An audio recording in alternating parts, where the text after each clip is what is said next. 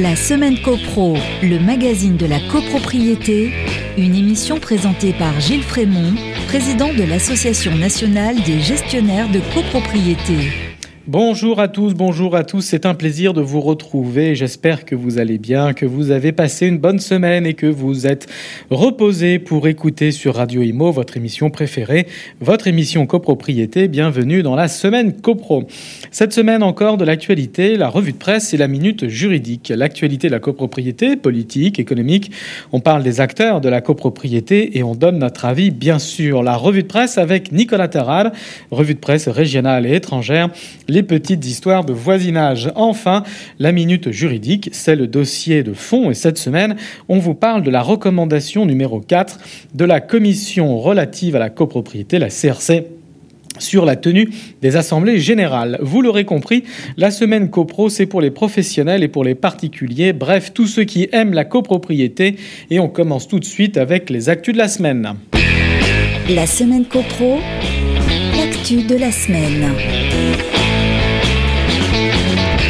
Première actu de la semaine, le rapprochement FNAIM-UNIS. Les deux organisations syndicales continuent leur travail de terrain dans les régions, ville par ville, pour préparer leur rapprochement, dialoguer, expliquer pédagogie. Pédagogie, le tour des régions de France initié en octobre 2019 par la FNAIM et l'UNIS continue donc. Direction Nantes en décembre dernier et Strasbourg le 22 janvier où les adhérents des deux organisations ont répondu présents pour ces rencontres. L'occasion de discussions franches pour Daniel Dubrac et Jean-Marc Torolion rapporte le communiqué avec leurs adhérents sur le syndicalisme moderne, les modèles d'entreprise et l'importance pour les professionnels de s'unir pour peser dans le contexte actuel, peser s'entend sur le plan politique auprès des pouvoirs publics. La question du rapprochement entre l'UNIS et la FNAIM est un sujet qui passionne. Le communiqué rappelle le succès de l'atelier consacré à l'intérêt d'une défense commune des professions de l'immobilier qui avait rassemblé près de 700 personnes en direct lors du congrès de la FNAIM. Les esprits sont donc prêts, il ne reste plus qu'à concrétiser, à faire à suivre donc. Allez, deuxième actu de la semaine, deuxième actu, un peu de jurisprudence encore. C'est un arrêt remarqué, un arrêt de la Cour de cassation de la troisième chambre civile du 28 janvier 2021. Dans cet arrêt, la Cour a validé ce qu'on appelle le vote en bloc, c'est-à-dire le vote d'une seule et unique résolution comprenant les travaux, la désignation de l'architecte et ses honoraires, l'assurance dommage ouvrage, le calendrier des appels de fonds et les honoraires du syndic.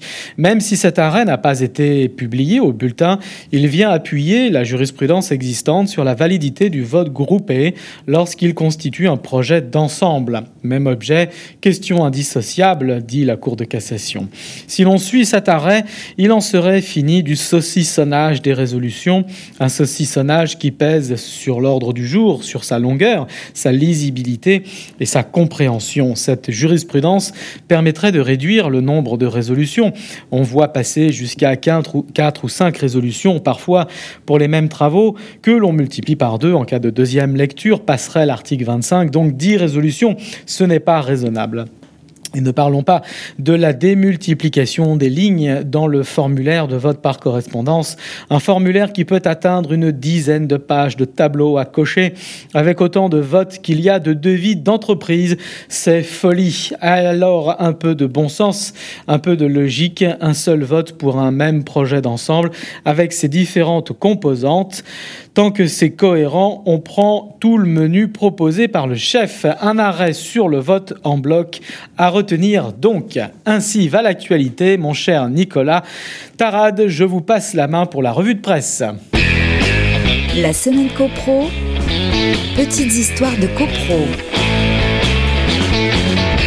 En grande forme, Nicolas? En grande forme, Gilles, vous aussi?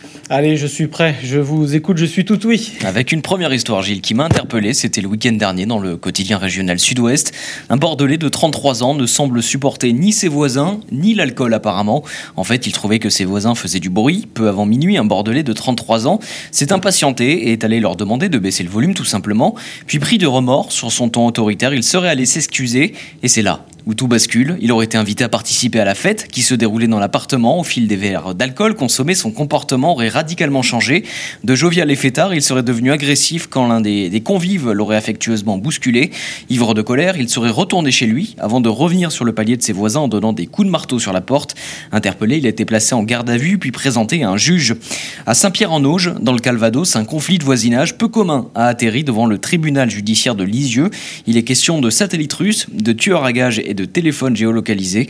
Et lors de l'audience, le plaignant revient sur une série d'événements dont il se dit victime de la part du voisin qui menace tout le monde et qui se croit tout permis. Voilà, je cite, un homme qui bénéficierait selon lui d'appui haut placé.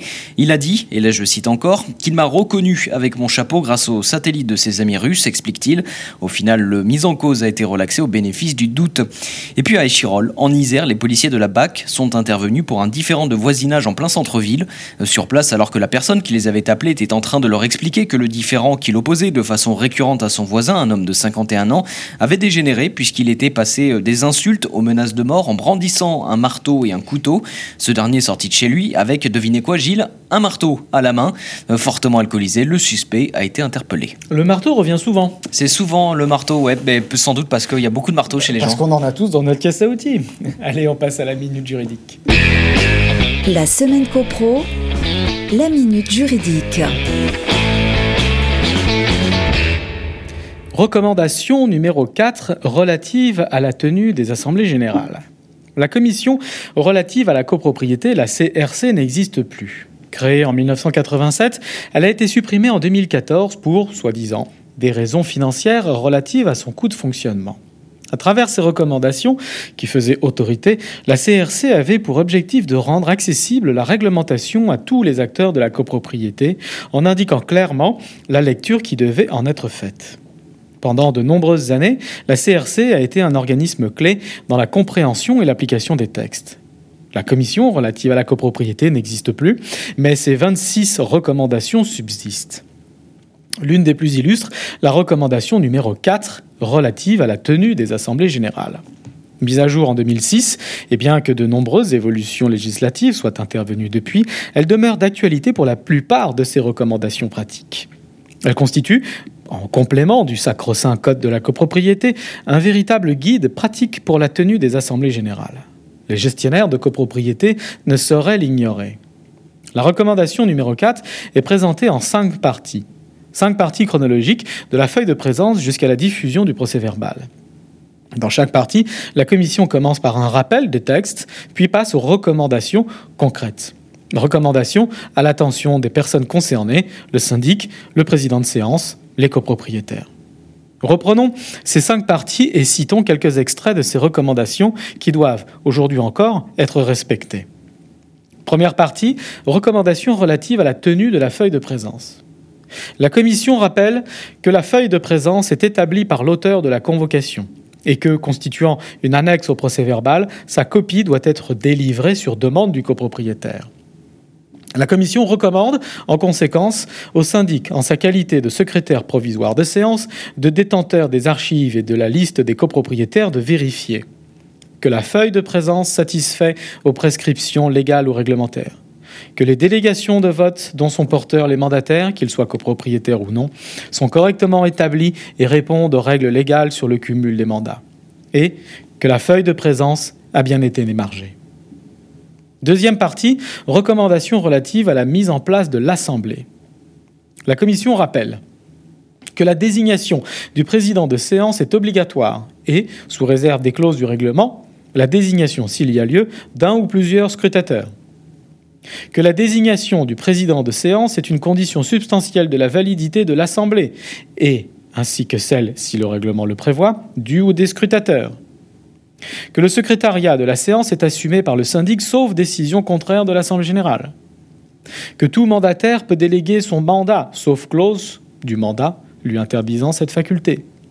Ainsi, la commission recommande au président de séance de certifier exact la feuille de présence, de veiller en cas d'indivision, quelle que soit son origine, que seul celui qui représente l'indivision participe à l'Assemblée et intervienne au vote.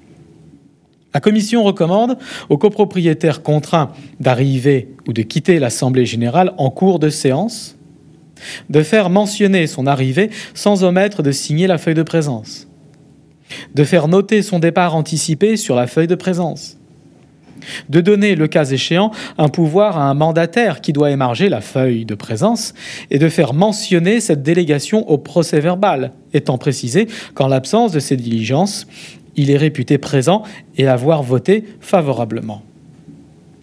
Troisième partie, recommandations relatives aux décisions. La Commission rappelle que si l'Assemblée peut débattre et émettre un avis sur des questions ne figurant pas à l'ordre du jour, elle ne peut en aucun cas prendre une décision valide sur ces questions.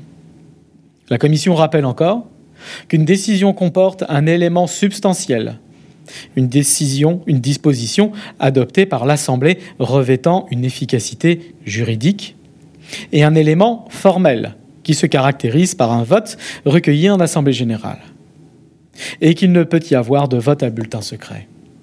Ainsi, la Commission recommande au président de séance de veiller à ce que l'Assemblée vote sur toutes les questions inscrites à l'ordre du jour et uniquement sur celles-ci. De vérifier à la fois le nom des votants et leur nombre de voix.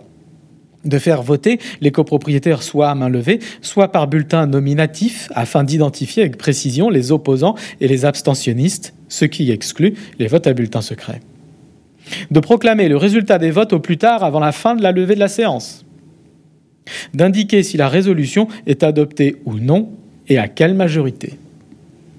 À noter, si la commission existait encore aujourd'hui, elle aurait mis à jour sa recommandation suite à la réforme de la loi Elan sur la passerelle de majorité 25-1 et la création de la nouvelle passerelle 26-1. Idem pour les votes en partie commune spéciale du nouvel article 6-2 alinéa 3. Reprenons. Quatrième partie, recommandations relatives à l'établissement du procès verbal. La Commission rappelle que le procès verbal comporte, sous l'intitulé de chaque question inscrite à l'ordre du jour, le texte de la décision et le résultat du vote. Qu'il doit mentionner les réserves éventuellement formulées sur la régularité de la décision par les copropriétaires opposants. Que les procès-verbaux des séances sont inscrits à la suite les uns des autres sur un registre spécialement ouvert à cet effet qu'il est établi un procès-verbal des décisions de chaque assemblée signé à la fin de chaque séance, par le président, par le secrétaire et par les scrutateurs. La loi laisse aujourd'hui huit jours pour signer le procès-verbal. Ainsi, la Commission recommande que le texte du procès-verbal mentionne le nom des présents et celui des absents ainsi que le nombre de leurs voix, que le procès-verbal ne constitue pas un compte-rendu analytique des débats, que le texte de chaque décision soit rédigé dans la forme la plus simple, la plus concise, la plus claire et la plus précise possible afin d'éviter toute erreur d'interprétation. La Commission recommande de veiller à ce que les amendements ne dénaturent pas le libellé et l'objet de la question inscrite à l'ordre du jour. Elle recommande de mentionner les réserves éventuellement formulées par un copropriétaire opposant sur la régularité de l'Assemblée générale ainsi que de ses décisions. Enfin, cinquième partie, recommandations relatives à la notification des décisions et à la diffusion du procès verbal. La Commission rappelle que les actions qui ont pour objet de contester les décisions des assemblées générales doivent, à peine de déchéance, être introduites par les copropriétaires opposants ou défaillants dans un délai de deux mois à compter de la notification des dites décisions qui leur est faite à la diligence du syndic dans un délai de deux mois. Un mois maintenant, à compter de la tenue de l'Assemblée générale que les décisions de l'Assemblée générale sont immédiatement exécutoires tant qu'elles n'ont pas été annulées judiciairement, sauf pour les travaux non urgents votés en application des articles 25 et 26, exécutoires au terme du délai de recours. Que la notification doit reproduire le texte de l'article 42 alinéa 2 de la loi dans son intégralité, le délai de deux mois pour contester en justice les décisions court à compter du lendemain du jour de la première présentation de la lettre recommandée. En conséquence, la Commission recommande au syndic, en toute hypothèse, de notifier le procès-verbal le plus rapidement possible aux copropriétaires opposants ou défaillants sans attendre l'expiration du délai d'adresser le procès verbal conformément à une pratique bien établie et approuvée par lettre simple aux copropriétaires qui ne sont ni opposants ni défaillants. De ne pas diffuser sur Internet les procès-verbaux d'Assemblée générale, sauf dans le cas où l'Assemblée générale a voté sur une éventuelle diffusion des procès-verbaux sur un site particulier réservé spécialement aux syndicats et accessible aux seuls copropriétaires Ici, ici, la Commission avait anticipé, l'extranet, qui deviendra obligatoire quelques années plus tard. La CRC, véritable institution, présidée par l'honorable Pierre Capoulade, était aussi visionnaire. Merci, merci à tous pour votre écoute et votre fidélité. Merci Nicolas Tarade, je vous dis à vendredi prochain, même heure 11h30 sur Radio Imo, en grande forme. D'ici là, portez-vous bien et surtout, faites de la copro.